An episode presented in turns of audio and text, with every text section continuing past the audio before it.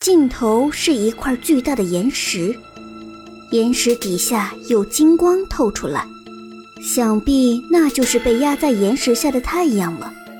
季太高兴地顺着大路往前走，突然间，狂风大作，波涛汹涌，季太的衣服都被翻腾的海浪打湿了。要不是大陆会随着水位变高，季太就要被冲到海里去了。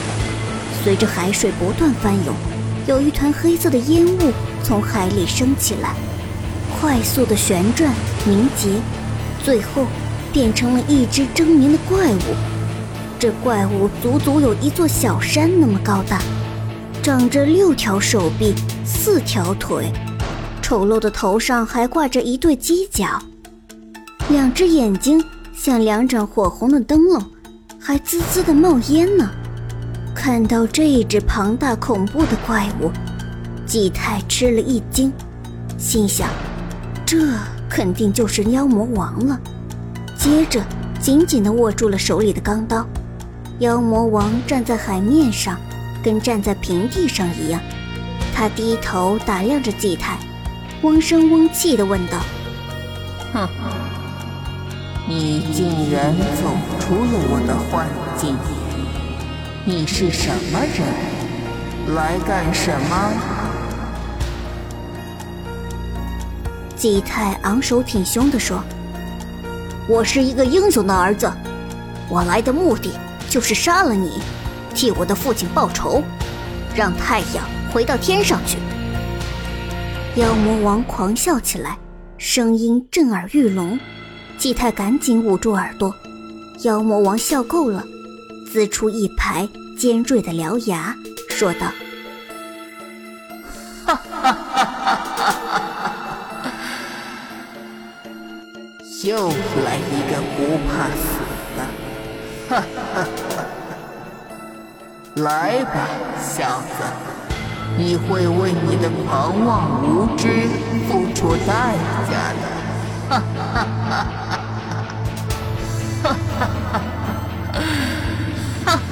妖魔王六条手臂齐齐一挥，无数黑压压的蝙蝠向季太飞来。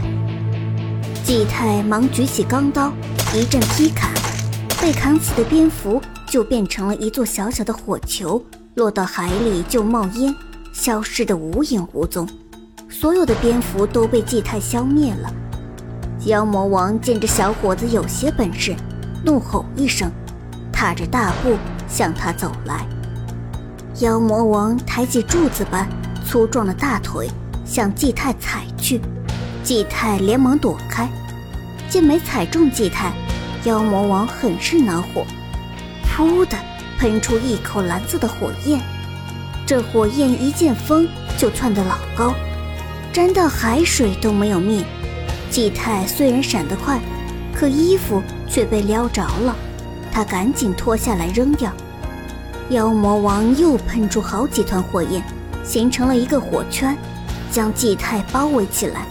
眼看季太就要被烧死了，妖魔王得意的大笑起来。季太被烤得口干舌燥，忽然想起花仙子给他的花露瓶，赶紧把瓶子掏出来。他往火上撒了几滴花露，熊熊燃烧的火焰瞬间就被熄灭了。妖魔王见妖火竟然没有把季太烧死，气得六只手直捶胸脯，弯下腰来抓季太。妖魔王的手臂也有柱子那么粗，布满了密密麻麻的肉疙瘩。